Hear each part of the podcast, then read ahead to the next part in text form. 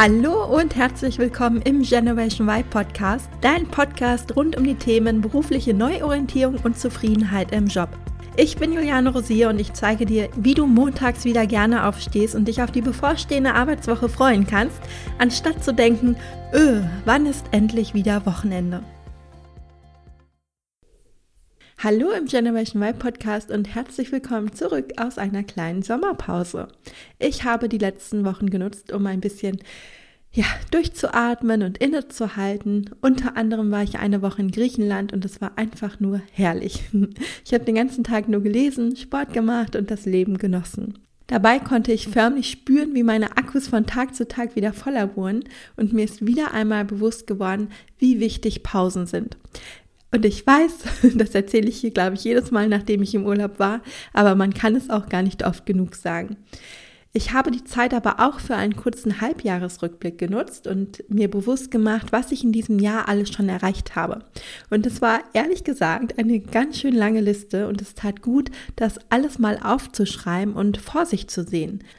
Ich weiß nicht, wie es dir geht, aber ich schaue meistens nur auf die lange To-Do-Liste vor mir und eben auf das, was ich noch erledigen muss und nicht geschafft habe, anstatt auf das, was ich alles schon gerockt habe.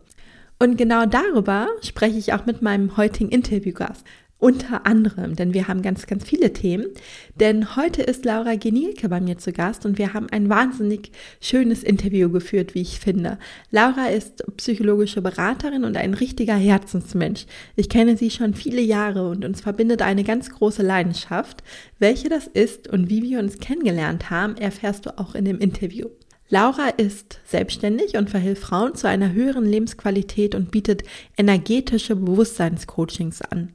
Was es genau ist, wird sie uns nachher noch verraten, aber an dieser Stelle möchte ich dir auf jeden Fall schon mal Lauras Podcast empfehlen und natürlich auch ihre Arbeit insgesamt. Du findest in den Show Notes alle wichtigen Links, um dich mit Laura zu connecten, also ihre Homepage, ihren Instagram-Kanal, ihren Podcast, all das findest du in den Show Notes. Aber jetzt erst einmal ganz viel Spaß mit diesem zauberhaften Interview.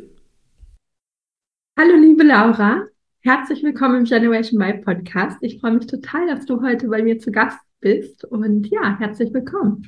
Hallo liebe Juliane, ich freue mich mega hier zu sein. Vielen Dank, dass ich hier sein darf. Ja, sehr gerne und ich freue mich ja tatsächlich immer über jeden Gast, aber über dich tatsächlich ganz besonders ähm, weil uns verbindet ja auch eine sehr große Leidenschaft. Und ähm, vielleicht wollen wir so mal starten, bevor wir jetzt so eine klassische Vorstellungsrunde machen.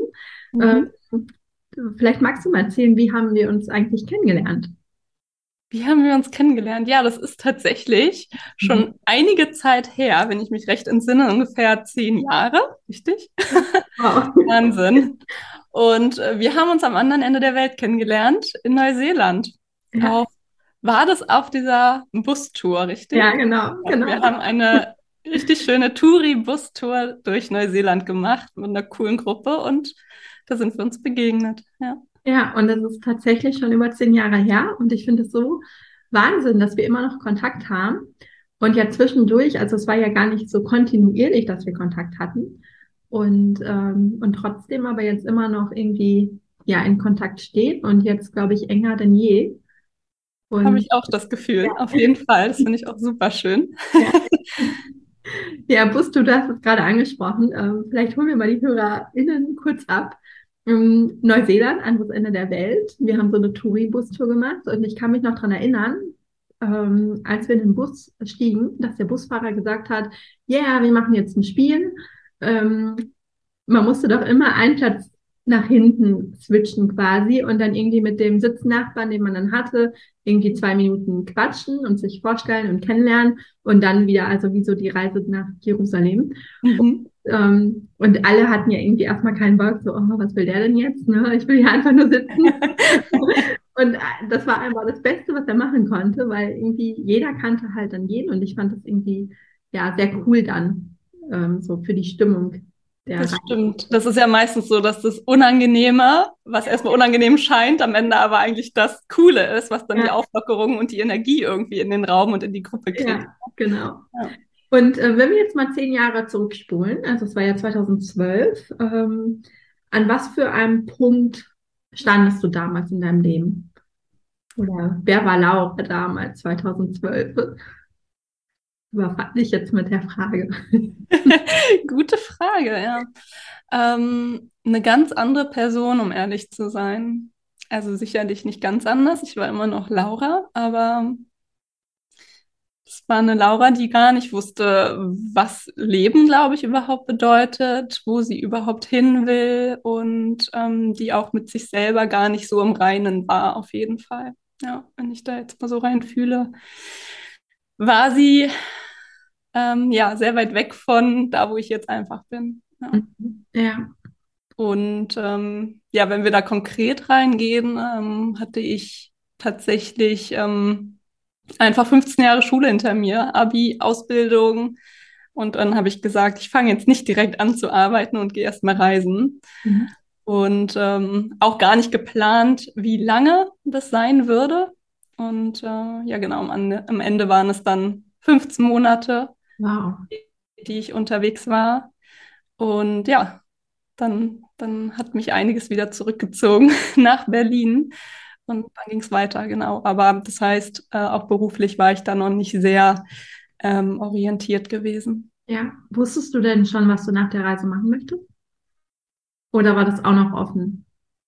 Das war komplett offen. Ich habe halt eine schon, schöne grundlegende Ausbildung gemacht, die man so für alles gebrauchen kann. Mhm. Und ähm, wusste einfach nur, okay, wenn ich wiederkomme, dann brauche ich auf jeden Fall erstmal einen Platz zum Wohnen und entsprechend brauche ich Geld dafür. Das heißt, es stand relativ schnell fest, dass ich mir, dass ich einen Job brauche einfach, dass ich einfach direkt anfange zu arbeiten. Ja. Mhm. Ja. Ja. Ja, ich stand tatsächlich, ähm, tatsächlich auch an einem ganz anderen Punkt. Ähm, mhm wir waren ja beide, wenn ich das jetzt, also beide noch so im Anstellungsmodus. Ne, du hast gerade mhm. gesagt, eine Ausbildung gemacht. Ich war damals auch noch angestellt, beziehungsweise hatte da meinen Job gekündigt, hatte Liebeskummer und dachte, ich muss jetzt erstmal reisen. Mhm. und das finde ich so spannend daran, weil wenn man jetzt zehn Jahre mal vorspult, dann verbinden uns ja heute auch noch andere Leidenschaften, wie zum Beispiel die Selbstständigkeit oder auch ähm, Persönlichkeitsentwicklung. Aber vielleicht magst du da mal mehr darüber erzählen, so den Switch ähm, zu heute. Was machst du heute? Und vielleicht dich da noch mal kurz vorstellen. Dann schaffen wir so die Verbindung. Ich liebe mein Leben heute. Und ich bin einfach unendlich glücklich, dass ich das, dass ich überhaupt in der Lage bin, das wirklich sagen zu können und das wirklich ernst zu meinen, weil natürlich bin ich nicht am Ende angekommen mit irgendwas, überhaupt nicht. Da liegt noch eine große Reise vor mir in jeglicher Hinsicht. Aber ähm, ich merke schon, dass mir mein Leben, so wie es jetzt ist, wirklich auch viel Freude macht, viel Spaß macht, dass ich endlich Tätigkeiten machen kann, die mir auch wirklich Spaß machen. Zum Beispiel in meiner Selbstständigkeit mich mit Frauen zu verbinden, die an sich arbeiten möchten, die was verändern möchten in sich und die es einfach satt haben, irgendwie dieses äh, schwere, energielose, feststeckende Gefühl zu haben und wirklich was zu ändern möchten. Und ich liebe es einfach, den Raum dafür aufzumachen und äh, ja, denen mithilfe meiner Methoden sozusagen weiterzuhelfen, sie zu unterstützen. Und deswegen, ja, also genau, ich bin, in, ich bin selbstständig heutzutage, um deine Frage zu beantworten. Und ähm, das ist auch nicht, ähm, möchte das auch nicht ver, wie heißt das? Ähm, mega verschönern, diese Selbstständigkeit, dass das jeder machen muss. Das ist auch äh, kein leichter Weg bis hierhin gewesen, aber ich bin einfach froh, sagen zu können, ich liebe es gerade mit den Menschen zu arbeiten und meine Zeit frei einteilen zu können und mega viel jeden Tag dazu zu lernen. Mhm. Ja. ja. Und ähm, hast du eine Berufsbezeichnung oder also wie, äh, ne, so die typische Gartenparty. Du wirst gefragt, hier Laura, und du, was machst du so? Was würdest du antworten? Du hast ja gerade schon gesagt, mit Frauen arbeiten und so, ne? Aber wenn du das nochmal knackiger zusammenfassen würdest, was würdest du sagen? Ja, ich bin Lebensberaterin für Frauen. Hm, ja. Frauen, die gerade feststecken in ihrem Kopf, im Gedankenkarussell, nicht so richtig vorankommen. Ja. ja. Ich finde das übrigens spannend, ähm, mal kurz einen Schwenk. Ähm, ich habe jetzt gerade ein Buch gelesen über Neuseeland. Mhm. Weise, wo wir uns ja auch haben. Und da stand drin, dass da ähm, das gar nicht so im Vordergrund steht. Ne? Also in Deutschland, wie ich ja gerade gesagt habe, man lernt irgendwie Menschen kennen und irgendwie direkt, also eigentlich ist ja die erste, die zweite Frage spätestens, und was machst du beruflich? Mhm. Ähm, das ist in Neuseeland ganz anders wohl. Ähm, da redet man eigentlich nur über die Freizeit und wenn der Beruf aufkommt, dann ist es irgendwie so ein, ja, dann nimmt man das halt mal kurz zur Kenntnis und dann geht man aber direkt wieder zu Freizeitthemen und man guckt, was hat man in der Freizeit gemeinsam. Und das ist ja ein völlig anderer Ansatz als hier in Deutschland, wo das irgendwie so wichtig ist. Ähm, deswegen, ich habe dir jetzt auch gefragt, ähm, ja. Berufsbezeichnung, ne? weil wir das, wir Deutschen das irgendwie immer so erwarten, aber es ist ja auch eigentlich gar nicht mehr erforderlich oder der Mensch ist natürlich viel mehr als irgendein Beruf. Aber wir sagen ja auch oft, ich bin Krankenschwester, ich bin Polizist, wie auch immer. Ne? Man definiert sich im, im Deutschen so darüber. Super spannend, dass du das sagst. Wir sind, wie du gerade gesagt hast, so identifiziert mit, mit ja. dem, was wir machen, weil wir einfach auch so viel Zeit damit verbringen, ja. dass, dass man manchmal, wenn man jemanden kennenlernt, gar nichts anderes weiß, was man anderes fragen soll, glaube ich. Ja. Ne? Was machst du? Und äh, ja, mal gucken, ob man da irgendwie einen gemeinsamen Nenner findet, wahrscheinlich, ja. Ja, ich finde das super spannend, dann nochmal so den anderen Ansatz zu sagen, nee, ist doch irgendwie voll unwichtig. Und in Neuseeland geht man irgendwie auch so davon aus, naja, man arbeitet eigentlich nur, um sich so das Leben finanzieren zu können. Mhm. Aber die Erfüllung findet man eher so im Privaten, ne? Und ähm, ja, und ich meine, wir sind ja jetzt beide, glaube ich, der Ansicht, dass es schon wichtig ist, dass man beruflich auch was macht, was ähm, einem Spaß macht und Freude mhm. bereitet, ne? Ähm, aber trotzdem, dass es nicht so die Identifikation ist oder nicht nur die alleinige. Ja. Total cool, ja. Finde mhm. ich schön. Und äh, würde ich mir auch wünschen, dass es so, also schön, dass du es ansprichst, auf jeden Fall, weil ich glaube, mehr Leute da auch mal so ein Umdenken, Umdenken stattfinden kann, ne? dass man vielleicht mal überlegt, okay, was könnte man mal auf privater Ebene fragen oder ja. wo, wie könnte man mal tiefer reintauchen als nur, wie geht's dir oder so, ne? Also, sondern mal wirklich da die Person kennenzulernen und nicht nur den Job, den sie macht. Ja. ja. ja. Und ähm, das fand ich jetzt eben auch noch spannend. Du hast gesagt, so, du hast über das Ankommen gesprochen. Du hast gesagt, als du dich vorgestellt hast, ah, ich bin noch nicht, ähm, fängst noch nicht angekommen oder so, ich bin auf dem Weg, ne? Und äh, da stelle ich mir auch die Frage, okay, müssen wir eigentlich ankommen oder ist nicht das Leben, besteht das nicht genau aus diesem Weg, ne? Weil ich glaube, also selbst wenn man jetzt ein Ziel hat, so geht's mir, dann erreiche und ich das dann erreiche, dann habe ich eigentlich schon wieder das nächste Ziel im Kopf oder mhm. ähm, weiß ich nicht, man entwickelt sich ja mal weiter. Also, ne? Deswegen frage ich mich immer so, ja, geht es eigentlich darum, um anzukommen? Oder geht es nicht vielmehr um den Weg? Also, was ist deine Meinung? Auch eine schöne Frage. Ähm, ich glaube, es ist beides. Mhm. Also, wo du gerade so gesprochen hast, es ist auf der einen Seite auch woran ich persönlich zum Beispiel viel arbeite, ist jeden Tag bei mir anzukommen. Ja. Mhm. Also jeden Tag in Verbindung mit mir zu kommen, am Ende des Tages im Bett zu liegen und anzukommen, mit dem Tag abzuschließen und zu sagen, ja, das, ich habe heute mein Bestes gegeben und alles ist gut und ich freue mich auf alles, was noch kommt. So. Und dann beginnt halt die Reise wieder, ne, aufs Neue, jeden Tag aufs Neue. So. Und ähm, das glaube ich, ähm, die Reise ja, aber ich glaube, es ist wichtig, diese Anhaltsankommenspunkte immer wieder zu integrieren, um irgendwie auch zu, das Gefühl zu haben, man hat was geschafft, man weiß, wo es lang geht, man kann sich mal kurz ausruhen, den Ausblick genießen, so. Also, ich glaube, das ist eine, eine gesunde Balance aus beiden, macht da durchaus Sinn, ja. Ja, ja, auch dieses Innehalten, ne, dass man nicht nur einem Ziel nach dem nächsten so hinterherjagt. Hm sondern das auch ja den Weg genießt, aber auch mal stoppt, auch mal fragt, bin ich noch richtig auf dem Weg? Bin ich noch bei mir? Du hast gerade so schön gesagt, ja.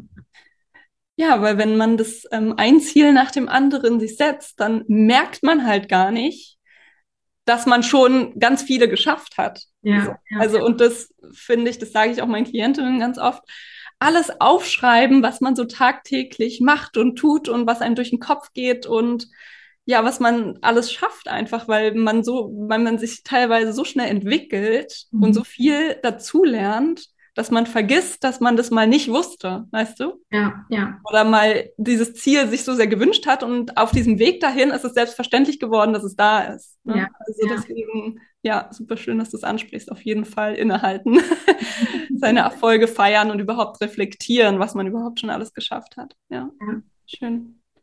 Was ist in den zehn Jahren dazwischen passiert? Also, wo wir uns kennengelernt haben, 2012. und jetzt, wo du sagst, ich liebe meinen Job und ähm, was ist dazwischen passiert? Also, was hat dir auf deinem, also wie bist du, wie bist du dorthin gekommen, wo du heute stehst? Wie bin ich da hingekommen? Gute Frage. Oder vielleicht noch mal einen Schritt zurück. Also wie ging es weiter, als du dann von ja. der 15-monatigen Weltreise dann wieder in Deutschland angekommen bist? Ich bin in den Fängen der Gesellschaft gelandet, wenn ich das so bezeichnen darf. Ich habe einen 40-Stunden-Job angefangen. Ich war mhm. angestellt. Hm, was ganz gut war für Berufserfahrung und so weiter, was mir natürlich auch jetzt total hilft. Deswegen will ich wirklich sagen, war, war gut. Die Firma ist insolvent gegangen. Habe ich gleich miterlebt, wie es auch ganz chaotisch werden kann an, an so einem Ende. Mhm. Ähm, das heißt, ich hatte wiederum nicht viel Zeit nachzudenken, was ich machen will, sondern ich hatte, ich habe kein Gehalt mehr bekommen. Ich brauchte dringend einen neuen Job. Das heißt, ich habe irgendeinen Job wiederum gesucht. Ne? Mhm. Ähm, das war dann wiederum ein größerer Konzern. Das heißt, ne, ich war auf der Suche nach Sicherheit, dass, dass die Firma nicht nochmal insolvent geht.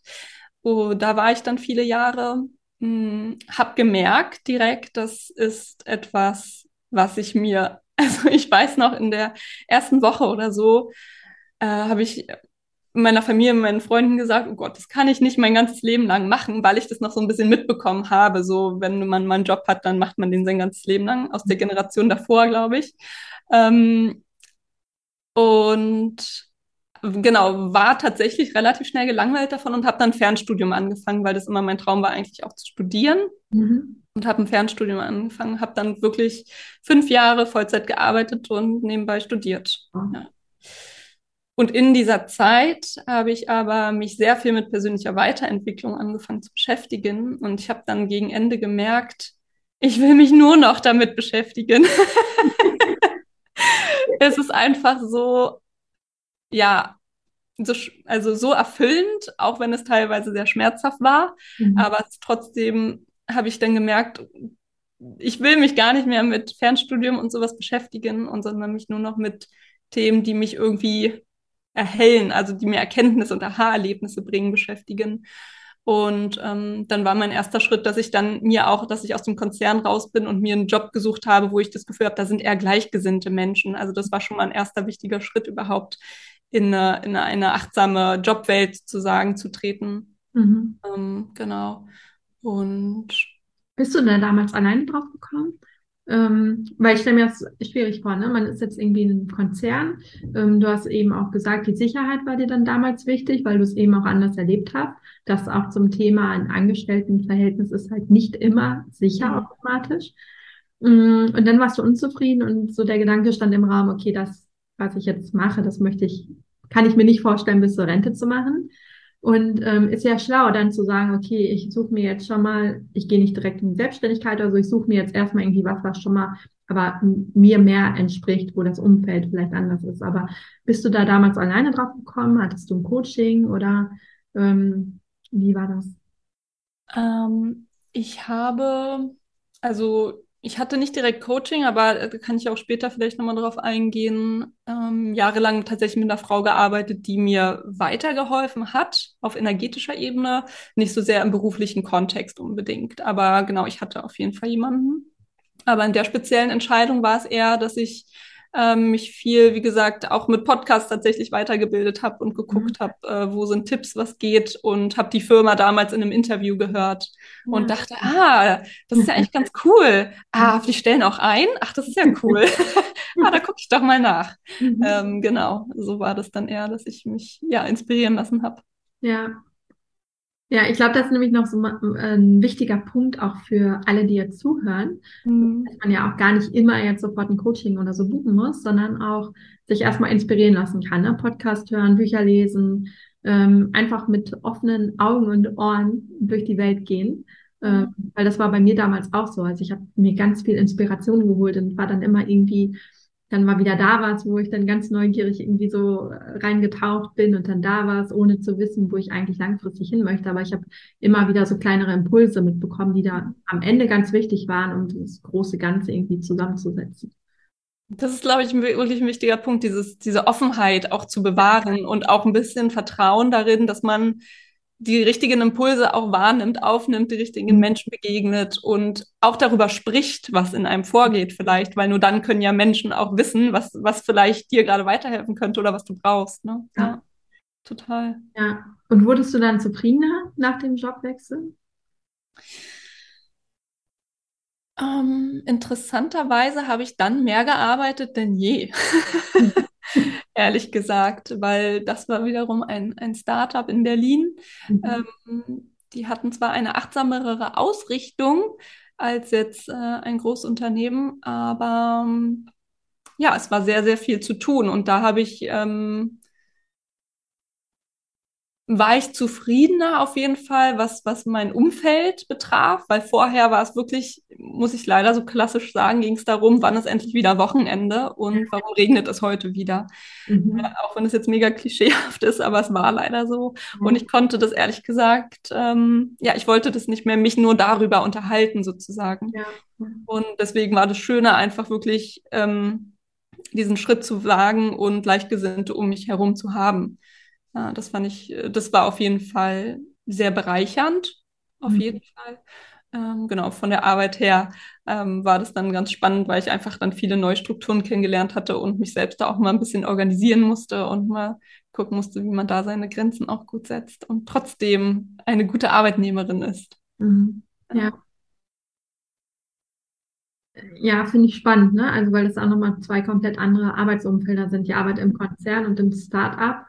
Und ähm, auch vielleicht, wenn jetzt welche zuhören und sich fragen, ich weiß gar nicht, wo ich richtig aufgehoben bin, weil im, im Startup ist es ja, glaube ich, schon so, auch wenn es jetzt ein achtsames ähm, Umfeld war, aber dass einfach wahnsinnig viel Arbeit anfällt, ne? dadurch, dass es noch im Aufbau ist und man, man sich dann irgendwie vergrößern möchte oder die Produkte erfolgreich einführen möchte und wachsen möchte, Schrägstrich muss. Ähm, ja, ja, es ist tatsächlich so. Also das, das ist ja wirklich eine persönliche Sache. Was ist einem lieber? Will man so eine ganz klare Struktur? Also ich finde, in einem Konzern ist man immer wie so eine Mini-Schublade in einem ganz großen ja. System oder ein Mini-Zahnrad und man weiß genau, was man an jeder Ecke des Zahnrades zu tun hat und ja. zu wem die Verbindung dann ist. Also man rollt einfach sozusagen ja. damit und ähm, genau, weiß im besten Fall, was man genau zu tun hat. Und im Startup äh, betreut man eher 10 bis 15 Zahnräder gleichzeitig und alle so ein bisschen. Ja. Und ähm, genau, da hat man natürlich ein bisschen teilweise mehr Chaos, aber auch mehr Flexibilität dadurch, ne? Und, und verschiedene Aufgaben. Da kann jeder mal in sich reinhorchen, was da für ihn ja. oder sie äh, die bessere Variante ist. Ja. ja. Und ähm, als du dann da gearbeitet hast und dann hattest du ja viel zu tun, wie war das dann? Also wie oder wann kam der Gedanke, nee, das ist es vielleicht auch nicht für immer? Ähm, vielleicht soll es in die Selbstständigkeit gehen oder wie war das damals? Ja, das war auf jeden Fall ein Prozess. Also es gab jetzt nicht den einen Moment, wo ich gesagt habe, also das war eher auf persönlicher Ebene, dass ich mit meiner eigenen Entwicklung viele gravierende Erkenntnisse und Erfahrungen verarbeitet habe, wo ich gemerkt habe, das will ich weitergeben. Mhm. Und ähm, das Berufliche hat mich eher insofern dazu verleitet, dass ich gemerkt habe, dass ich da, also ich war immer so ein bisschen die inoffizielle Vertrauensperson, muss ich ehrlich sagen. Also es war schon so, dass die Menschen zu mir gekommen sind. Natürlich auch, weil ich unter anderem im Personalbereich tätig war. Da, da ist man ja sowieso eher ein bisschen Ansprechpartner für Probleme aber dass ich schon das Gefühl hatte, dass die Menschen sich mir öffnen mit ihren Problemen und ich aber hunderte andere Aufgaben hatte und gar nicht sozusagen genug Raum und Zeit hatte, um wirklich den MitarbeiterInnen weiterzuhelfen. Und das fand ich total schade, um ehrlich zu sein. Und da hat mir so ein bisschen die Legitimation gefehlt, das auch machen zu können, beziehungsweise ja, die Aufgabenabnahme von den anderen Aufgaben. Und deswegen ja. habe ich gemerkt, okay, das ist eigentlich eher das, was ich machen möchte, den Menschen wirklich Raum und Zeit zu geben, sich auch mit sich auseinanderzusetzen und nicht nur mal eben ja, nebenbei zwischen Tür und Angel äh, sich da zu unterstützen. Ja. ja. Ja, das ist tatsächlich noch eine Parallele bei uns, weil ähm, du weißt ja, ich habe ja auch im HR-Bereich gearbeitet und das war natürlich auch so mein, mein Streben eigentlich so am Anfang oder meine Motivation, wo ich dachte, okay, ich möchte eigentlich dafür sorgen, dass die Menschen gerne zur Arbeit gehen und da einen Impact haben im Unternehmen und wie es dann so ist, ne, das operative Tagesgeschäft, das frisst einen ja irgendwie auf und man hat so viel zu tun und ein Change-Projekt nach dem nächsten und man kommt eigentlich gar nicht dazu, warum man den Job angetreten ist. Ne? Also mhm. wirklich so Zeit und Raum den Mitarbeitern zu geben ähm, und sich zu kümmern auch wirklich, ne? Sondern und nicht einfach nur die To-Do-Liste immer wieder abzuarbeiten und so im Hamsterrad zu sein. Ja. Ja. Und selbst wenn wir sozusagen Zeit gehabt hätten, neben der, neben dem operativen Tagesgeschäft, hätten ja vielleicht die Mitarbeiterinnen auch gar keine Zeit gehabt, genau. überhaupt mal sich eine Stunde zu nehmen, um Feedbackgespräch zu haben oder überhaupt mal zu sagen, was, was so abgeht in der Abteilung, ja, sondern weil die ja auch vielleicht total beladen sind. Das heißt, es ist grundsätzlich in den wenigsten Unternehmen, würde ich jetzt mal so behaupten, ich hoffe, ich lehne mich da nicht zu weit aus dem Fenster, aber dass da einfach grundsätzlich zu wenig ja, Zeit und Raum tatsächlich für ist, ja. damit man mal gucken kann, damit es auch so ein bisschen ja einfach persönlicher wird und ne, nicht nur jeder die äh,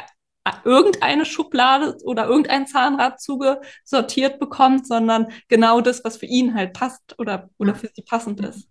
Ja. ja, sind wir wieder beim Thema Innehalten. Ne? Also es gilt ja nicht nur privat, sondern auch beruflich. Und ich finde das auch gerade eigentlich im Unternehmenskontext wichtig. Aber ja, das fällt halt meistens dann immer doch hinten runter, weil keine Zeit da ist. Und dabei wäre es eigentlich so wichtig. Ne? Also ja. ja. Total. Mhm. Und dann, wie ging es dann weiter? wie ging es dann weiter? Dann gab es einen Abschied von dem Startup-Unternehmen mhm. und ich habe mir, also ich war wirklich so, dass ich gesagt habe, ich kann jetzt gerade nicht mehr in eine neue Anstellung gehen. Es ist jetzt, erscheint mir gerade erstmal nicht mehr als Möglichkeit einfach. Und ähm, ja, ich war in der luxuriösen Position zu sagen, ich gönne mir jetzt ein Jahr Arbeitslosenzeit. Mhm. Arbeitslosengeld 1. Ich konnte davon glücklicherweise leben und ich habe gesagt, ich gönne mir jetzt das Jahr. Ich würde bereuen, ich würde es bereuen, würde es nicht wenigstens versuchen. Mhm. Ja, und dann habe ich einfach mir das gegeben. So habe ich das auch kommuniziert nach außen. Wohl wissend, dass ich natürlich auf jeden Fall das machen möchte. ähm, aber natürlich erstmal gesagt, vorsichtig, ich probiere es mal. Mhm. Ähm, genau. Und ja, das ja habe ich mir genommen. Mhm. Und das war ein sehr schweres Jahr, um ehrlich zu sein. Also was heißt schwer, aber es war ein sehr lehrreiches und herausforderndes Jahr teilweise, weil ich ehrlich gesagt ziemlich naiv auch da reingestolpert bin. Mhm. Also irgendwie glücklicherweise auch. Ähm, es ist ja auch sinnvoll, manchmal ein bisschen ähm, auf kindliche Art und Weise die Sachen anzugehen, weil man sonst ja vielleicht gar nicht anfangen würde, irgendwas zu ändern oder zu tun. Mhm. Mhm. Ja. Ja, Kenne ich. Also ja, man denkt natürlich auch, also wenn man dann eine Idee hat, ähm, man möchte ja irgendwie anfangen und ähm, ganz schnell loslegen. Aber jetzt noch eine Frage vorweg. Ähm, wie hat denn dein Umfeld reagiert? Weil du hast ja gesagt, du hast es dann aber auch so kommuniziert. Wie waren denn die Reaktionen? Ähm, konnte dein Umfeld das nachvollziehen oder gab es da, also hast du mehr Unterstützung erfahren oder mehr Gegenwind? Weder noch, ehrlich gesagt. Ich würde mal behaupten, es war relativ neutral. Also ich glaube, ich bin schon ein bisschen bekannt dafür, dass ich gerne einfach was Neues probiere oder immer sehr viele Ideen in meinem Kopf habe und Neues ausprobieren möchte. Auch wenn ich es jetzt nicht immer dann sofort umgesetzt habe, aber ähm, genau. Also es war jetzt nicht so, dass mir Steine in den Weg gelegt wurden, glücklicherweise. Aber es war jetzt auch nicht, dass jeden Tag alle angerufen haben und gefragt, wie läuft's? ähm, also das, das auch nicht. Mm, genau, deswegen war das auf jeden Fall, das war, würde ich sagen, auch eine der Herausforderungen, so ein bisschen auch allein damit zu sein, mhm. mit dem, mit dem Vorhaben. Mhm. So, dass man in dem Moment, wo man, wo ich jetzt mein Leben lang sozusagen in dem Angestelltentum verbracht habe, auch einfach keine Kontakte zu haben mit anderen Menschen, die sich vielleicht gerade selbstständig machen. Das heißt, so der Austausch auf professioneller Ebene hat total gefehlt sowohl als auch auf emotionaler Ebene. Also ich hatte auch keine in meinem, keine Bekannten oder Freunde, die sich irgendwie in der Selbstständigkeit großartig befanden, die mhm. mir da irgendwie hätten ähm, ja, die sich hätten, mit denen ich mich hätte identifizieren können oder die mir hätten weiterhelfen können. Ja. Ich glaube, das macht es am Anfang schon schwierig. Ne? Also ich kenne das ja auch, ähm, wie wichtig dieser Austausch am Anfang ist, ne? weil man, wenn man sich selbstständig macht, man es ploppen ja Fragen auf. Unendlich viele. Unendlich viele. von denen man vorher nicht geahnt hat, dass es sie gibt und dass sie jetzt genau.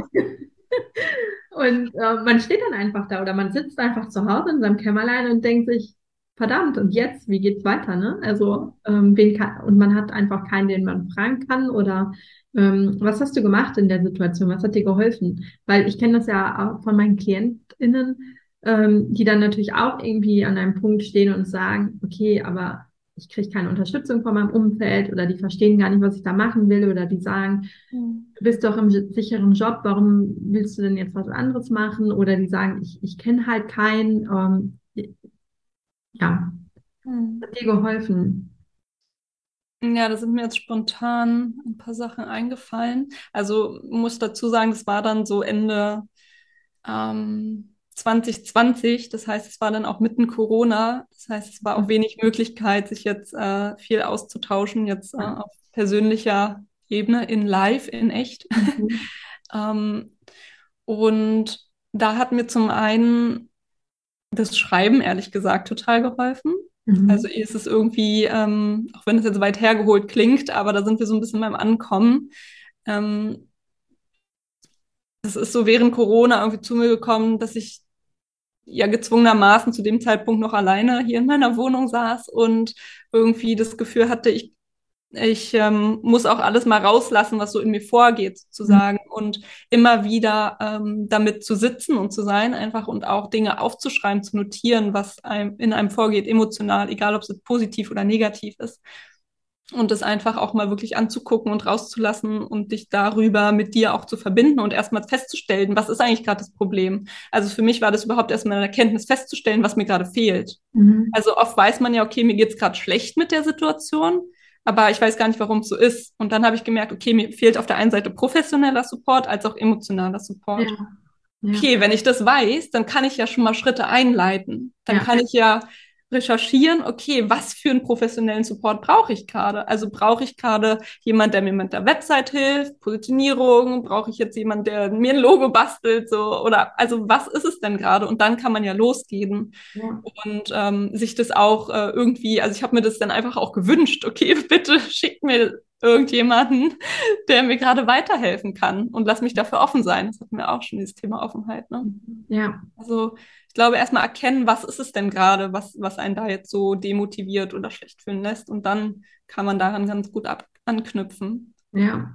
Ja, und ich glaube, das gilt ja auch allgemein, ne? Also egal in welcher Situation, auch wenn ich jetzt unzufrieden bin im Job zum Beispiel, dass man ja. erst guckt, okay, woran liegt es denn? Weil ähm, ich glaube, viele sind dann auch vielleicht zu voreilig und schmeißen den Job hin, mhm. ohne zu wissen, woran es liegt. Und vielleicht ähm, hilft es mir ja gar nicht, den gleichen Job in einer anderen äh, Firma anzunehmen oder ähm, einen Jobwechsel zu machen, weil vielleicht liegt es nur daran, dass ich vielleicht zu wenig Flexibilität habe bei den Arbeitszeiten oder äh, dass ich zu viel arbeite oder dass ich irgendwie die falschen Aufgaben habe oder wie auch immer und dass ähm, man das vielleicht ändern könnte. Ne? Also deswegen bin ich da auch immer so ein großer Fan davon, erstmal zu gucken, okay, warum bin ich denn unzufrieden? Was ist denn jetzt gerade hier Status quo und was würde ich, was würde mir helfen? Hm. Um dann irgendwie Schritte einleiten zu können, um das zu verbessern. Mega guter Punkt. Und wo du gerade redest, ist mir auch eingefallen, vielleicht kann ich es noch dazu mhm. hinzufügen, wo ich bei dem Großkonzern war und mich viel dann angefangen habe, mit persönlicher Weiterentwicklung zu beschäftigen, ist es, kann man ja in diese Falle tappen und zu sagen, wie du gerade gesagt hast, oh Gott, ich muss das wechseln, ich gehöre hier gar nicht mehr hin. Mhm. Ja, aber was ja auch so ein bisschen das andere Extrem ist, ja, also was einen ja nicht unbedingt weiterbringt, ja, ist ja genauso wie wenn wir sagen, wir sind mit unserem Partner nicht mehr glücklich, okay, ich brauche einen neuen Partner, dann bin ich wieder glücklich. Mhm. Ab irgendeinem Punkt wirst du an denselben Punkt kommen, wo du jetzt gerade bist. Also arbeite lieber jetzt direkt dran und verschwende nicht deine Jahre, ähm, um wieder an den Punkt zu kommen überhaupt.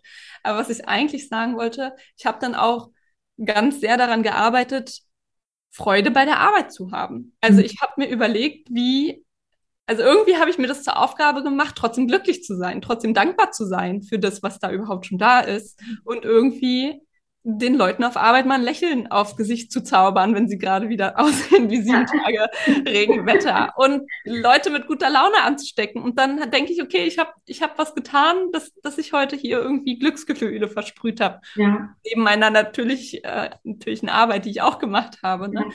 Aber ja, dann Leuten weiterzuhelfen oder so. Also ich hatte dann, ich hatte trotzdem Spaß dabei, auch wenn mhm. ich wusste, dass es befristet oder erfüllt mich jetzt nicht auf Dauer. Ja. Und bis ich dann aber den nächsten Schritt gegangen bin, hatte ich, habe ich trotzdem versucht, das Beste draus zu machen. Und ich glaube, das ist ein guter Punkt, ja. Ja, super schön, weil ich finde, da kann man zwei Sachen rausnehmen.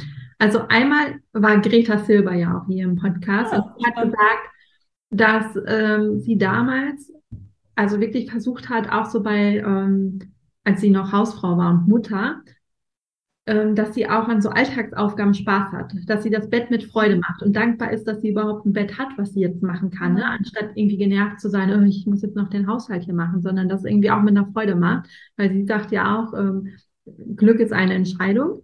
Also das nehme ich da so raus und auf der anderen Seite aber auch Vorbild zu sein, ne? Also dann wirklich zu sagen, okay, jetzt ziehen hier alle ein Gesicht wie sieben Tage Regenwetter, aber ich bringe hier jetzt mal Freude rein. Und ähm, ich bin jetzt nicht noch die achte Person, die lang ins Gesicht sieht und über den Job meckert und über den Chef und über das sowieso alles irgendwie blöd ist, sondern da wirklich mit einem guten Beispiel vorangeht und dann Positivität reinbringt. Das ist mega schön und ich glaube auch das, was du am Anfang gerade gesagt hast, das hatte ich auch neulich tatsächlich in einer, in einer Lesung mit, mit einer Klientin. Jede Aufgabe, die wir machen, hat einen bestimmten Sinn, ja. Also weiß nicht, dass wir hier sprechen können, hat dazu braucht, mussten wir erstmal recherchieren, was wir für Equipment dafür brauchen. Ja. Auch wenn das vielleicht nicht so eine coole Aufgabe war oder ich keine Ahnung von Technik habe und so weiter, ermöglicht es mir doch jetzt, hier mit dir sprechen zu können. Und ja. ähm, das ist jede Mini-Aufgabe, die irgendeinen kleinen Stein vorher ins Rollen bringt, bringt dann irgendwann auch diesen großen Stein ins Rollen. Und deswegen finde ich das total wichtig, den Sinn auch in den kleinen Dingen und Aufgaben zu finden, die wir meistens so abstellen, oh, blöder Alltag oder so. Nee, das ist das Leben, was ja gerade passiert. So, es ist ja blöd, wenn wir das dann blöd finden. Ja. so, dann werden wir ja nicht glücklich. Genau. Glück ist eine Entscheidung auf jeden Fall. Ja, ja und tatsächlich, ähm, ich muss da noch eine Anekdote erzählen von einer Klientin, die hat an der Academy teilgenommen, an meinem Online-Kurs, mhm. und hat den tatsächlich nach wenigen Tagen abgebrochen, weil sie für sich erkannt hat, nee, ich brauche gar keinen anderen Job oder so. Es geht einfach, also ihre Bestimmung ist es einfach glücklich zu sein im Leben und das Leben zu genießen. Und sagte dann, und ab dem Punkt, wo ihr das klar war, ist sie dann gut gelaunt, jetzt sind wir wieder bei dem Thema, mhm. ins Büro gegangen, weil sie war genervt, weil die eine Kollegin hat immer schlechte Stimmung verbreitet und sie hat dann immer ähm, ist immer positiv ins Büro gefahren mit einem Lächeln und hat guten Morgen und hat da irgendwie gute Laune reingemacht. Und ähm, erst waren irgendwie alle so verwundert, so, hm, was ist mit dir denn los? Warum hast du gute Laune? Und dann hat ähm, sie aber damit hinterher die anderen angesteckt. Und ich fand mhm. das schön. Die haben dann nach wenigen Tagen gesagt, boah, ich finde das so schön, dass du jetzt irgendwie gute Laune hast und es sich jetzt nicht alles nur noch ähm, darum dreht, dass wir hier alle rumjammern. Und auf einmal war eine ganz andere Stimmung im Team und sie hat gesagt, mehr brauche ich eigentlich gar nicht. Ich brauche einfach nur eine schöne Stimmung und die Aufgaben machen mir Spaß und ähm, dass ich irgendwie darauf achte, dass ich in der Freizeit auch irgendwie Dinge mache, die, ähm, die mir Spaß machen, die mir Freude bereiten. Ne? Ähm, und sie sich bewusst darauf konzentriert und hat halt festgestellt, okay, ich, ich muss an meiner beruflichen Situation eigentlich gar nichts ändern. Ähm, ja. Das ist, äh, ja, das ist mega. Also manchmal kann es so einfach sein, ne? Wir machen uns das manchmal einfach so schwer. Ja. Nee, es kann so einfach sein zu erkennen, okay, ich brauche gute Stimmung. Hier hat keiner gute Stimmung. Na gut, dann mache ich halt die gute Stimmung. Ja. das ist total cool. Und auch, was du gesagt hast, dass sich alle erstmal wundern, wenn man gut gelaunt ist. Ja, das ist genau. ja, glaube ich, auch in unserer Gesellschaft leider völlig äh, verkehrt herum. So, ja. also ich wurde auch total oft gefragt, hast du was genommen? Warum hast du so gute Laune? Oder wie kommt es, dass du so gut drauf bist? Und ich denke mir so, warum muss man dafür irgendwas nehmen? Also kann man nicht einfach sich gut fühlen und glücklich fühlen ja. und lachen? Ist das so unnormal? Ja, da werden direkt alle misstrauisch, ne? Genau. Also so wie du am Anfang gesagt hast, nein, ich liebe meinen Job im, ähm, mittlerweile wo dann, glaube ich, ganz viele erstmal misstrauisch werden und so, hä, das kann doch nicht sein. Was erzählt die für einen Quatsch? Ja. ja aber, aber auch das muss ich sagen, das ist ja auch eine Erinnerung. Also das, ja. dafür sind diese Anker gut, dass ja. ich merke, okay, ich habe das und das und das schon gemacht und festgestellt, oh krass, ich bin jetzt da, wo ich mir vor zwei, drei Jahren gewünscht hätte zu sein. Also da also ich glaube, um das zu realisieren, dass man das gerade gerne macht, ist es wichtig zu reflektieren, was ja. man wollte. Darüber hatten wir schon gesprochen, aber ich wollte es gerade nochmal anbringen. aber wir müssen noch ein ähm, Rätsel auflösen. Du hast jetzt eben ähm, oder vorhin gesagt, Lesung mit deiner Klientin. Mhm. Ich bin mir nicht sicher, ob jeder was mit dem Begriff anfangen kann. Vielleicht magst du darüber noch ein bisschen erzählen. Was ist eine Lesung und was bietest du genau an?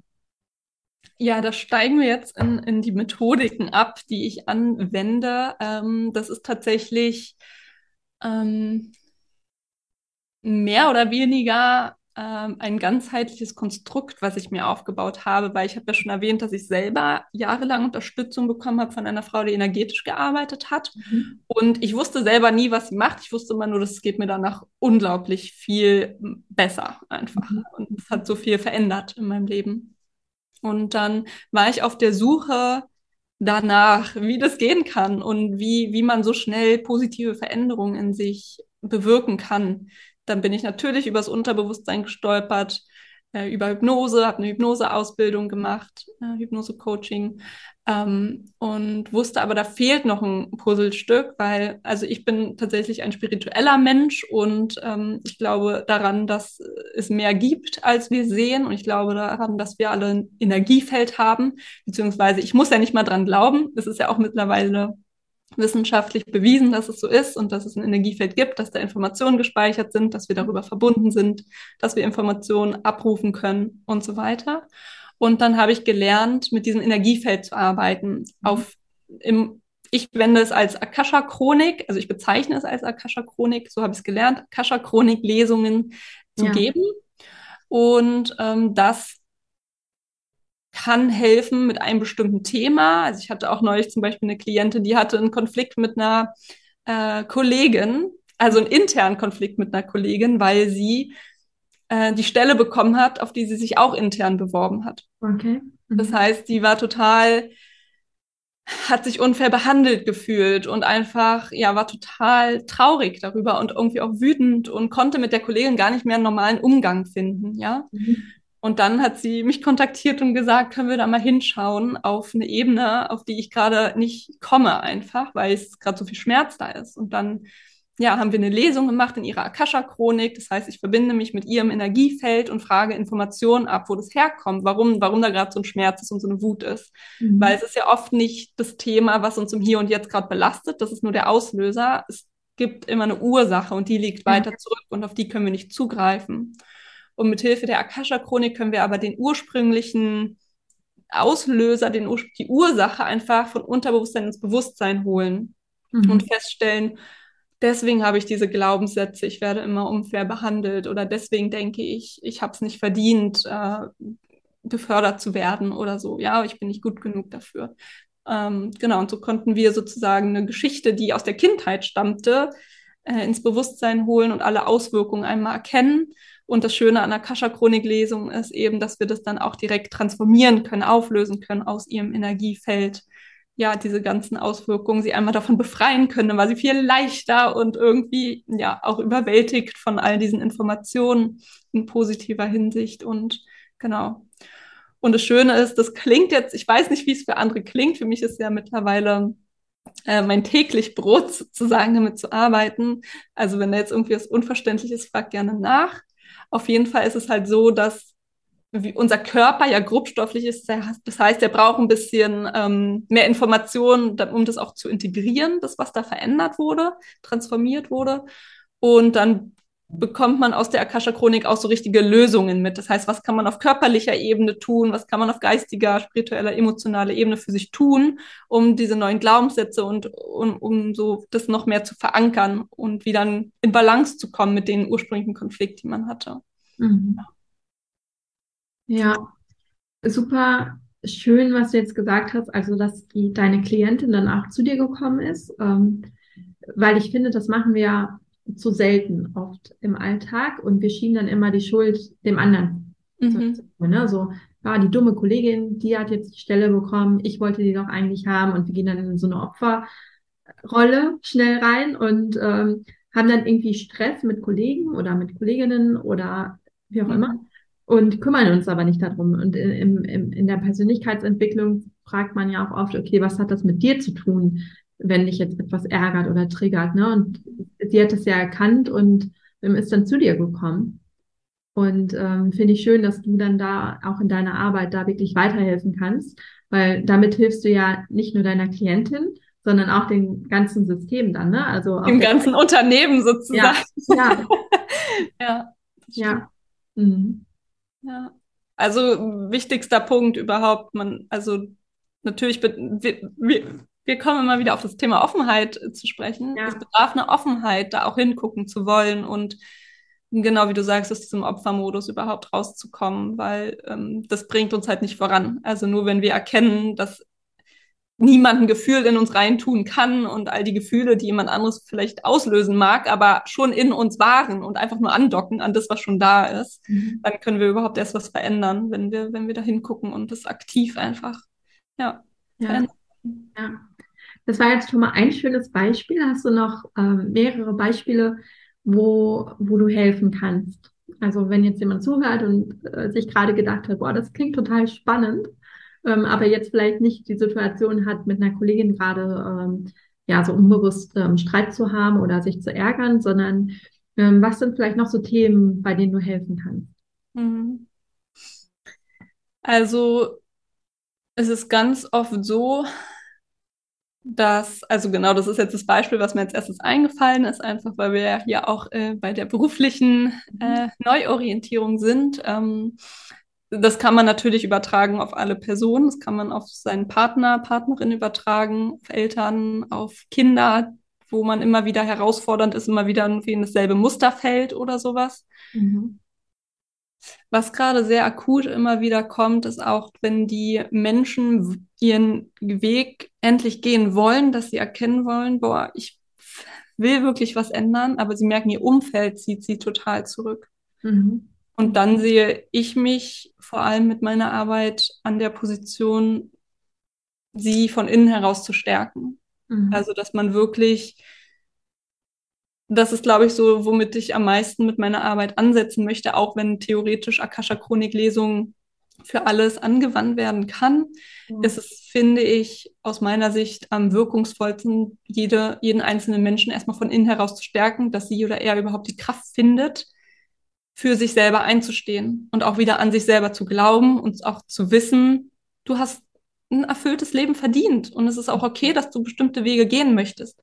Und dann geht es halt darum, diese ganzen Verbindungen zu den Umfeld, zu den Meinungen der anderer, zu den Kindheitsglaubenssätzen, die man übernommen hat, einfach zu lösen, dass man, dass man überhaupt erstmal im Hier und Jetzt frei davon wird, eigene Entscheidungen zu treffen. Mhm. Weil wir so oft Entscheidungen treffen, die vielleicht für andere oder die Familie jetzt gut und richtig sind oder so, ja, aber nicht für uns und unsere Bedürfnisse. Und da setze ich gerne an, dass ich die Menschen von innen heraus stärken möchte. Ja. Ja, auch ein sehr, sehr wichtiges Thema, weil das höre ich auch immer wieder. Ähm, und wir haben ja vorhin auch schon darüber gesprochen, wie wichtig das Umfeld ist. Ähm, aber auch natürlich Nein zu sagen zu bestimmten Dingen ne? und sich selber auch wichtig zu nehmen und nicht nur die anderen, sondern auch für die eigenen Bedürfnisse einzustehen. Also es sind ja, glaube ich, also jeder kennt es wahrscheinlich aus unterschiedlichen Bereichen. Ähm, deswegen ist das super wichtig. Mhm. Ja, absolut. Ja. Mhm. Und ähm, du hast gesagt, Frauen sind deine Zielgruppe? Ja. Ja. Also das äh, soll nicht diskriminierend gemeint sein. Ich weiß noch, wo ich früher Podcast gehört habe, dass ich auch immer dachte, wieso spezialisieren sich Frauen unbedingt auf Frauen? also ähm, und jetzt mache ich selber. Zugegebenermaßen ist es eher so, dass ich mich gerade zum jetzigen Zeitpunkt in meinem Leben und an dem Punkt, wo ich gerade mit meiner Selbstständigkeit stehe, mich damit am wohlsten fühle und erstmal mich mit den Themen, mit denen die Frauen noch gerade zu mir kommen, mich einfach besser identifizieren kann mhm und ähm, Frauen tendenziell ja auch grundsätzlich viel offener für, für diese Themen sind, für spirituelle Themen, dafür offen sind, in sich reinzuschauen, mal mit ihren Emotionen und, und ihrem Herz und ihrer Seele in Kontakt zu kommen, solche Dinge. Da, genau, ist, ich sage nicht, dass ich niemals mit äh, Männern arbeiten möchte und das habe ich auch schon gemacht, aber so im, im Moment jetzt ist es gerade so, dass es einfach ähm, besser passt für mich, ja. Mhm. Ja, ich glaube, das ist ja auch nochmal wichtig, dass man da auf sich hört, ne? Ähm, und auch den Mut hat, auf sich zu hören. Mhm. Und dann wirklich das tut, was, man gerne tut, wo man hintersteht, was sich auch gut anfühlt irgendwie. Ähm, genau. Ja. Und ähm, du hast ja einen ganz wundervollen Podcast auch. Ja. Den ich ja auch gerne nochmal promoten möchte, den ich aber auch verlinke, den Herzensfunk Podcast. Ähm, und ich habe zwei Folgen sind mir in Erinnerung geblieben. Ähm, okay. Einmal ist tatsächlich, das, die eine Folge ist tatsächlich die aktuelle Folge, wo, wo es um das Thema Angst geht. Mhm. Ähm, und es gab eine Folge bei dir im Podcast über das Thema Entscheidungen treffen. Und ich finde, ähm, da bist du ja auch so ein Vorbild. Ne? Also ich, jetzt kennen wir uns ja schon lange und ich finde, du hast dann auch immer das, und das ist jetzt auch in dem Podcast-Interview natürlich auch rausgekommen, immer wenn du gemerkt hast, hm, ich bin hier gerade irgendwie nicht zufrieden oder nicht auf dem richtigen Weg, hast du eine Entscheidung getroffen und es verändert. Also sei es der Wechsel vom Konzern in, ins, ähm, Start, ins ähm, Start-up oder dann vom Start-up in die Selbstständigkeit. Ähm, damals auch mit der Weltreise zu sagen, nee, jetzt brauche ich erstmal irgendwie eine Auszeit, ich möchte jetzt erstmal um die Welt reisen. Ähm, jetzt hast du ja ganz aktuell auch wieder eine Entscheidung getroffen, über die wir gleich vielleicht nochmal sprechen können. Ähm, genau, also da nehme ich dich sehr stark wahr, dass du ähm, da sehr gut darin bist, Entscheidungen zu treffen. Ähm, hast du da Tipps für alle, die jetzt zuhören und da vielleicht schwer tun, Entscheidungen zu treffen? Weil ganz oft sind ja bei mir Menschen, die so unentschlossen sind. Ne? Die sagen, also gerade Generation Y, man hat tausend Möglichkeiten, alle Optionen stehen einem irgendwie theoretisch offen und man weiß aber gar nicht, wofür man sich entscheiden soll und man ist eher so unentschlossen. Hast du da Tipps? Das ist ganz spannend, weil ich wollte dich die ähnliche, eine ähnliche Frage stellen, wenn ich dich gleich interviewen darf. Ja, dann gucken wir dann nochmal, was ich antworte. Genau. Kannst du schon mal überlegen. Ähm, das ist tatsächlich eine gute Frage. Diese Unentschlossenheit äh, kenne ich auch nur zu gut auf jeden Fall. Ja, es gibt tausend Möglichkeiten und wir verbringen dann erstmal wenn es einem wichtig ist, stundenlang mit Recherche, ja. Also das, das ist auf jeden Fall ein bisschen anders, als es wahrscheinlich äh, vor ein paar Jahrzehnten noch war. Mm. Und auch danke für, für dieses Feedback. War, ist mir selber gar nicht so bewusst, dass ich das so mache. Ich glaube, ähm, das passiert dann einfach. Was heißt, das passiert einfach? Ich mache es schon, aber ähm, genau, mir ist es gar nicht so bewusst. Das habe ich aber tatsächlich schon mal gehört.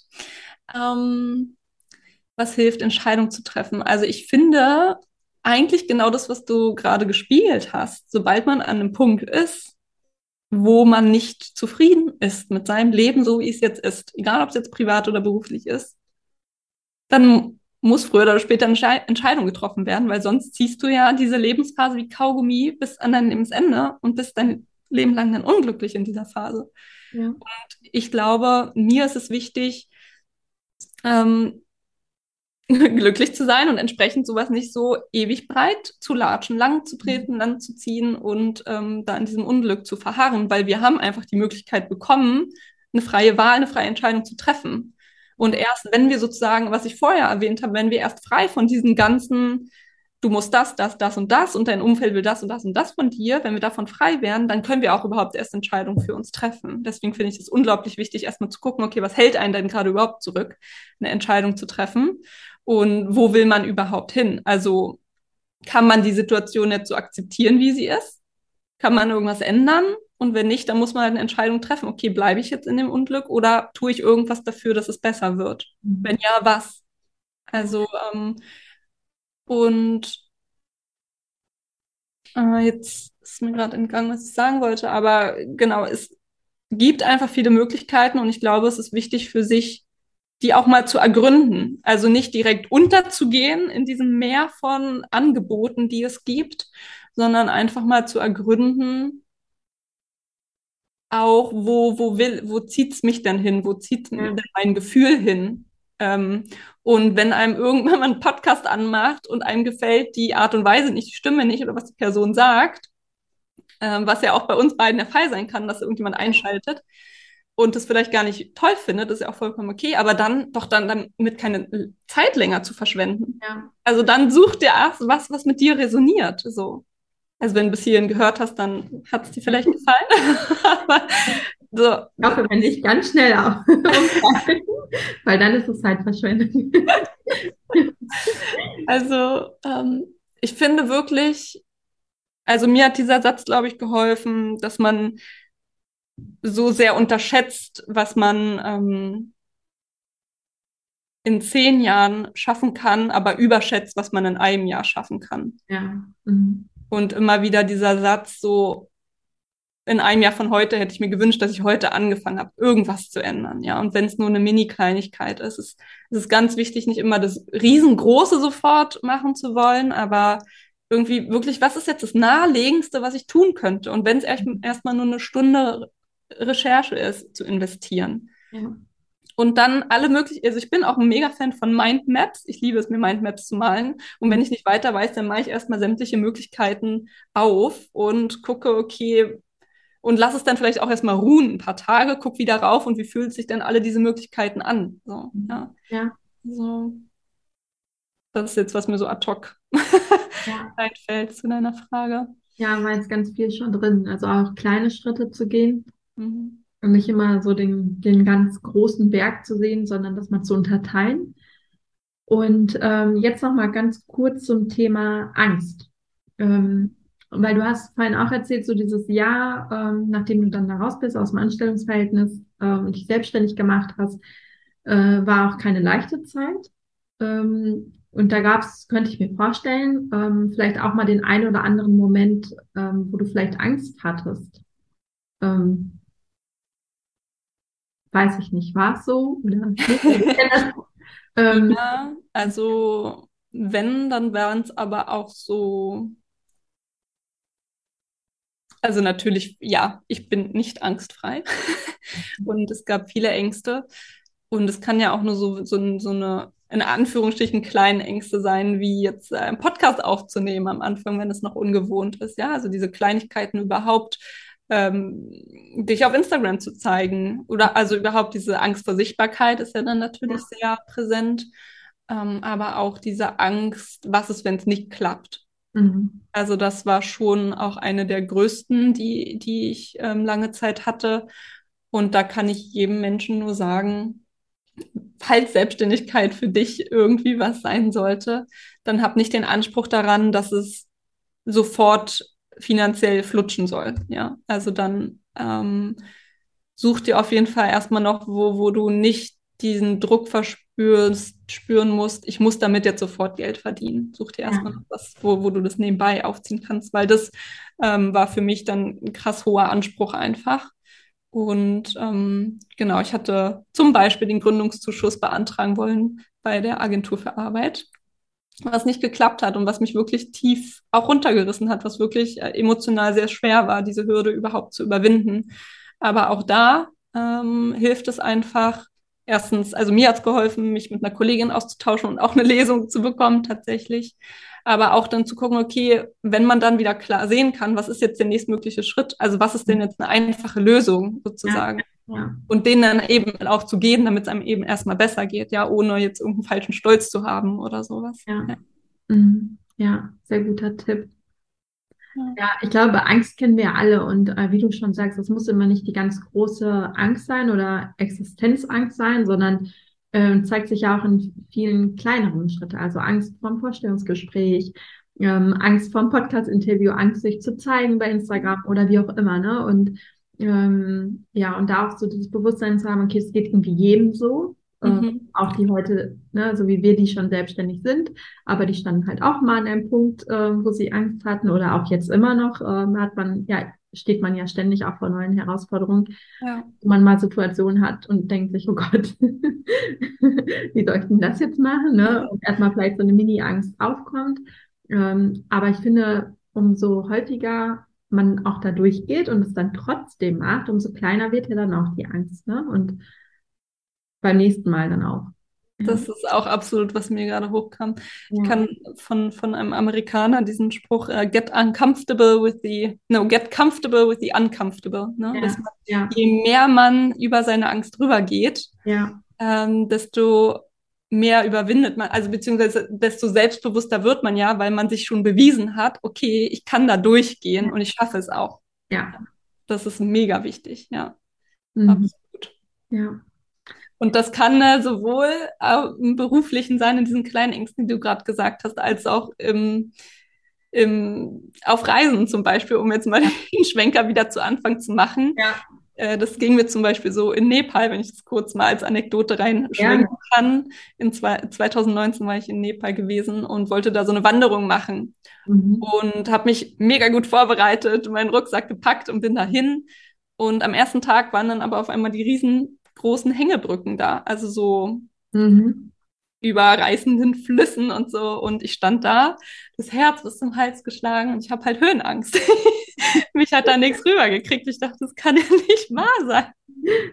Da, darauf hatte ich mich nicht vorbereitet. Das heißt, ich war dann zwei Wochen lang täglich mit meiner Höhenangst mehrmals konfrontiert mhm. und hatte Menschen, die mir da zum Glück auch bei geholfen haben, hatte mich selber, wo ich dachte, okay, ein Schritt nach dem anderen mhm. und war am Ende gefühlt von meiner Höhenangst so befreit, weil ja. ich mich jeden Tag damit auseinandergesetzt habe. Einfach deswegen kann ich das gerade auch in dem, dem Moment gut, in dem Kontext ja. gut nachempfinden.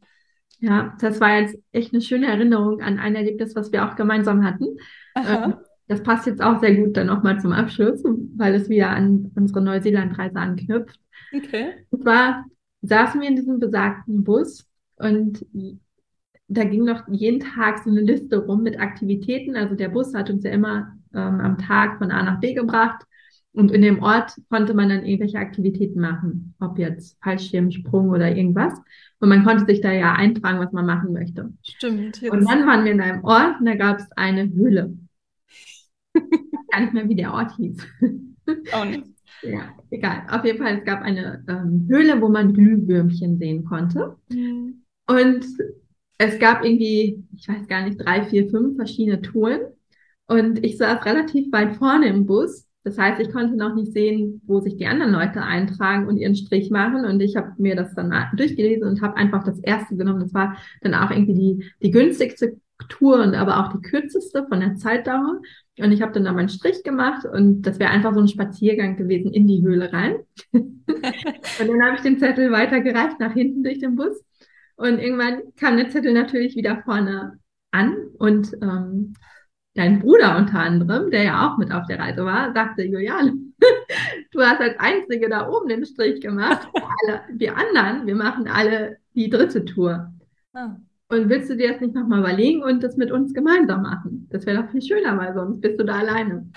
Und dann habe ich mir die dritte Tour ehrlich gesagt gar nicht genauer durchgelesen und dachte, okay, wenn das jetzt alle machen, ja gut, dann mach ich die halt auch. Und ein paar Stunden später stand ich dann auf einmal auf einem Abhang und habe geübt, wie man sich abseilt. Ja. Ich dachte so, was mache ich hier? Ich dachte, wir gehen durch eine Höhle spazieren. Und ich habe das irgendwie gar nicht so richtig alles irgendwie ähm, verarbeitet bekommen. Und bis ich dann noch eine halbe Stunde später auf einmal in so ein dunkles, schwarzes, enges Loch geguckt habe und realisiert habe, dass diese Tour beinhaltet, dass man sich, ich glaube, 20 Meter oder so in eine Höhle abseilt. Ja. Dann dachte ich so, okay, wow. Und dann noch mit einem, ähm, wie nennt man das? Mit so einem Reifen mussten so wir dann mhm. mit dem Regen, genau, mussten wir in das Wasser springen. Und es war ja ganz dunkel und schwarz und man ist einfach in dieses schwarze Loch gesprungen dachte ich so, wow. Aber jetzt im Nachhinein, also damals hatte ich richtig Angst, wo ich dachte so, Gott, warum habe ich mich bequatschen lassen? Mhm. Warum habe ich nicht einmal diesen Spaziergang gemacht? Aber jetzt im Nachhinein, noch zehn Jahre später, also ist das immer noch, also das Erlebnis jetzt irgendwie von Neuseeland, wo ich daran denke, boah, das war so Hammer. Eins der prägendsten Erlebnisse, ne? Ja, ja. Ja, spannend. Aber hast du auch, also hattest du auch mit der Höhe sozusagen zu tun damit Ängsten oder wäre es eher die Dunkelheit oder diese, diese, ja, genau. dieser Abenteuerfaktor? Ja, also Höhe war es nicht, aber irgendwie diese Situation, ich bin da, muss mich da abseilen und das mhm. schwarze enge Loch und irgendwie weiß gar nicht, was mich da unten erwartet und dann in dieses Dunkle einfach reinzuspringen und in so einem kalten Wasser zu landen und also es war irgendwie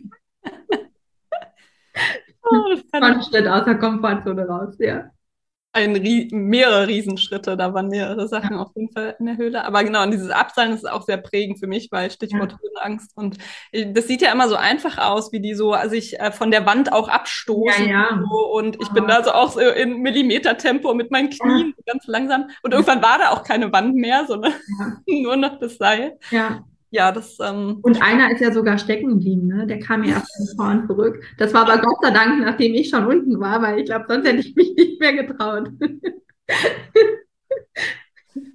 Das ja. stimmt. Ja. Das heißt, manchmal, da, um jetzt nochmal für unsere Hörerinnen äh, darauf zurückzukommen, manchmal ist es auch gut, nicht zu wissen, was einen erwartet und einfach den ja. Schritt in die äh, außerhalb der Komfortzone zu wagen. Ne? Und dann ist es eins der coolsten Erlebnisse, die man so haben kann. Ne? Also ähm, auch einfach mal loszugehen und einfach mal was zu machen, ist, glaube ich, echt äh, so ein guter Hinweis in dem Kontext. Ja, total. Ach, danke, Laura. Das war ein ganz, ganz tolles Interview. Ähm, magst du zum Schluss noch sagen, wie können die HörerInnen dich erreichen? Ähm, genau. Wenn ja. sie mehr über dich erfahren möchten, wenn sie deinen Podcast hören möchten, wenn sie mit dir arbeiten möchten. Genau, ich verlinke natürlich auch alles, aber vielleicht noch so kurz die Bühne für dich. Dankeschön. Also mir hat es auch super viel Spaß gemacht, mit dir zu sprechen. Und ich habe das Gefühl, da ist noch so viel mehr zu sagen. Aber wahrscheinlich reicht es für heute. Ähm, ja, ich bin auf Instagram zu finden, sehr gerne, da unter Laura Genielke. Ähm, genau, da könnt ihr mich gut finden. Oder ansonsten habe ich auch eine Webseite www.lauragenielke.com. Oder genau, ihr könnt mir auch einfach ganz klassisch eine E-Mail schreiben, wenn ihr in irgendeiner Form mit mir in Kontakt treten möchtet ja, da freue ich mich auf jeden Fall immer von, von allen zu hören, wie es denen geht, was sie vielleicht für Herausforderungen haben oder wenn sie auch einfach Feedback zu unserem Gespräch haben. Ja, total gerne. Sehr schön. Vielen, vielen, vielen lieben Dank. Danke dir sehr, dass du diesen Raum geöffnet hast für uns und für alle, die hoffentlich ganz viel daraus mitnehmen konnten. Vielen Dank fürs Zuhören. Ich hoffe, dir hat die Folge gefallen und du konntest den ein oder anderen Impuls für dich mitnehmen. Wenn du weitere Anregungen für deine berufliche Neuorientierung haben möchtest, dann abonniere gerne diesen Podcast und folge mir auf Instagram oder LinkedIn. Und falls du selbst noch auf der Suche nach einem Job bist, der dich wirklich erfüllt und dir vor allem auch Sinn stiftet, dann lade dir auf meiner Website www.julianorosier.de meinen Erfolgsplan herunter, in dem ich die sieben Schritte einer erfolgreichen beruflichen Neuorientierung mit dir teile. Bis zum nächsten Mal, deine Juliane.